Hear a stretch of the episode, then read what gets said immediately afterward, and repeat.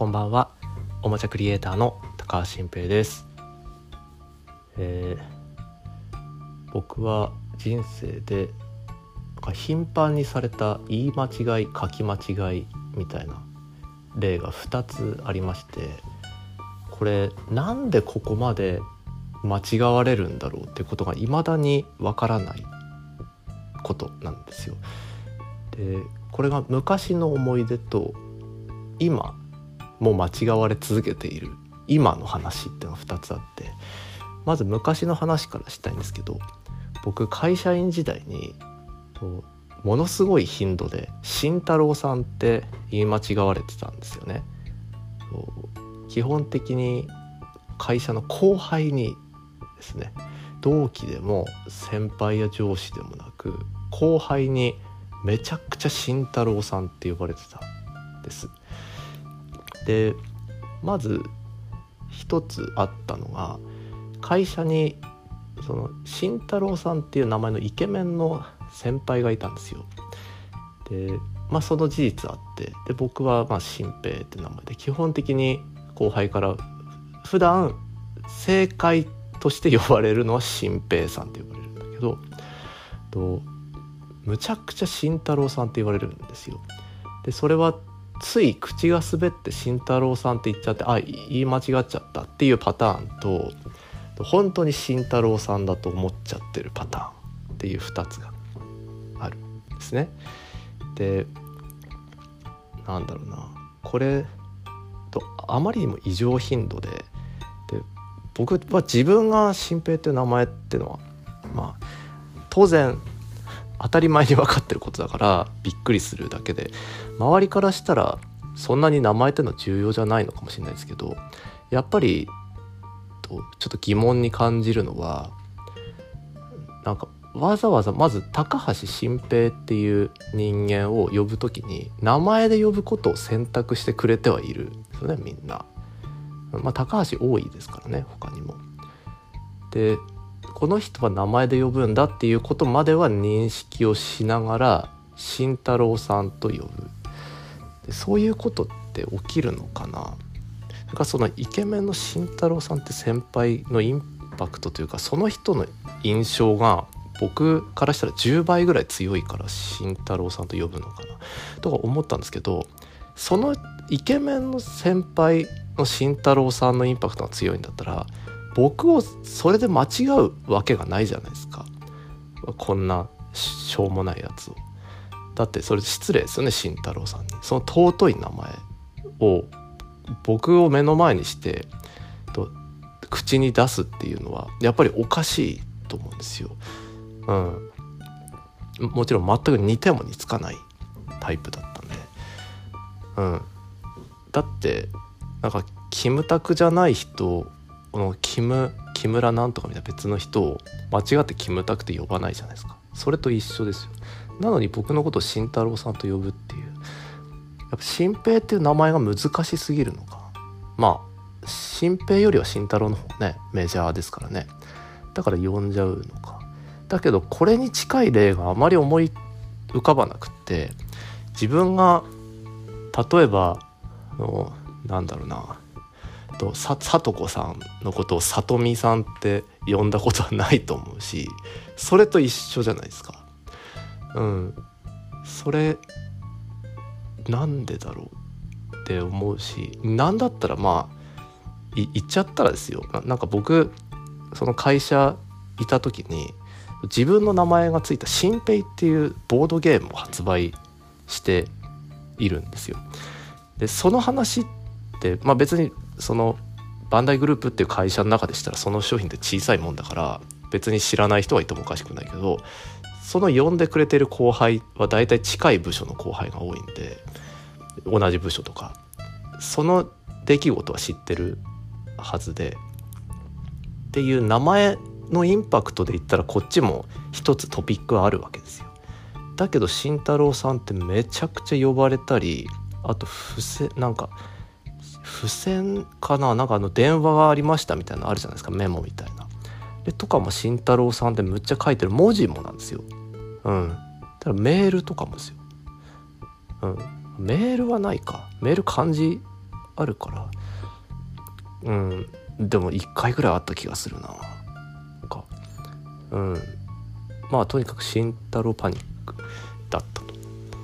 でこれいまだになんでか分かんなくってと理由があるなら知りたい。慎太郎という名前が日本人にあまりにもとなんか浸透していたのかどうなのか。うん。っていうまだ不思議に思ってる出来事がありましたと。でそれ会社辞めた後慎太郎さんって呼ばれることはなくなって、うん、でもまだ当時の後輩に会ったら呼ばれるかもしれないけど、うん、まああまりなあまりとかまあなくなった基本。で新平さんと呼ばれるようになったんですけど今度はですねあの会社名の話で僕会社株式会社うさぎっていう会社名なんですよ。でこのうさぎっていうのはあのカタカナで書くんですよね。株式会社が漢字でうさぎがカタカナっていう書き方が正しいんですけどこれを異常頻度でひらがなで書かれるんですよ。株式会社うさぎ様みたいなでうさぎがひらがなで来ると。であとなんかシンプルにうさぎ高橋様みたいな書き方をメールでされるんですけどもうこれ大げさじゃなくカタカナよりひらがなの方が多いぐらいででこっちはそのメールの署名とかもちろん名刺もだしまあそんなの人見てないかもしれないですけどカタカナで書いている。だけどどんなにカタカナで例えば一回うさぎ様ってひらがなで頂いてそれに対してあえてまああのあ株式会社うさぎの高橋新平ですみたいな感じでこううさぎをカタカナにして返信してもそれに対してまたひらがなでうさぎ様ありがとうございますみたいな来るんですよ。永遠にひらがななんですよね。でこれはその慎太郎さんよりはあってしかるべきだと思ってるんです。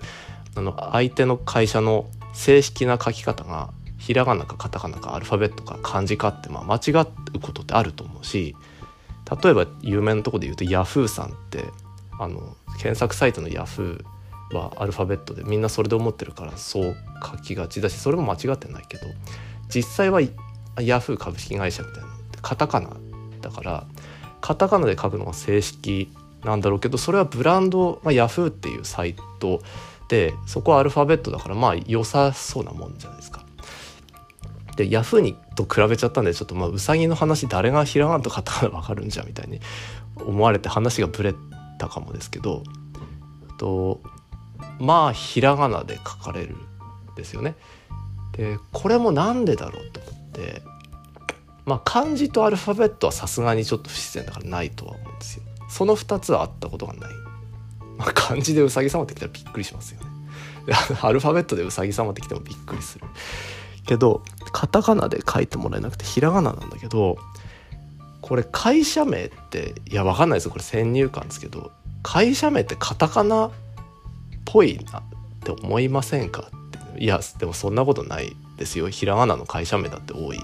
ですけどひらがなよりは漢字じゃないですか、まあ、その高橋庄司みたいな漢字だったらわかるけどひらがなの会社名って珍しい気がするんですよ。うん、でだってライオンとかもああの会社のライオンさんとかもねあのかカタカまあでもそれ言ったらアルファアルファベットかもしれないと思いますけどね。ブランドロゴがアルファベットだから。うん、って言ってなんか自分で言ってたらひらがなで書かれてもしょうがない気もしてきたけどいやなんでここまで「うさぎ」ってひらがなで書かれるかねと、うん、まあでもそうだな。結局そうだこれ。やっぱ逆の立場に考えてみると全然自分もやってるかもしれないこといっぱいあるでしょうね。本当はひらがなだったのにカタカナで書いてるとか。うん。アルファベットが正式まあアルファベットとカタカナでもしょうがないか。うん。勝手に英語表記にしちゃったりとかしてるのかな。うん。まあそう。だから今話してて思ったんですけどやっぱり自分にとって当たり前な自分の姿なんて人には伝わっているはずもないし見えているはずもない。うん。で当たり前なんですよね。うん。それを単に自分はカタカナが当たり前に思ってて価値観としても会社名ってひらがなよりカタカナ多くないみたいに思ってるけどひらがなの会社名の人もいっぱいいる。中でうさぎという動物はひらがなで書くものだよねって思ってる人がいっぱいいて。だからひらがなでうさぎ様ってくるんだろうなっていう、うん、だからうさぎって知ってもらえてるだけでもありがたいですよね。うん。そうだな。だから結局やっぱこの話の中で一番ちょっと本当にどういうメカニズムか知りたいなって思ったのはやっぱ慎太郎さんの方ですね。うん。どうして僕を見て慎太郎さんというのか。これもしかしてこうじゃないみたいなことあったらちょっと是非僕を見つけて捕まえて話しかけてなんか「だからあなた慎太郎さんって呼ばれるんだよ」教えていただけると嬉しいです。はい。じゃあ今日の話はこの辺で。皆さんおやすみなさい。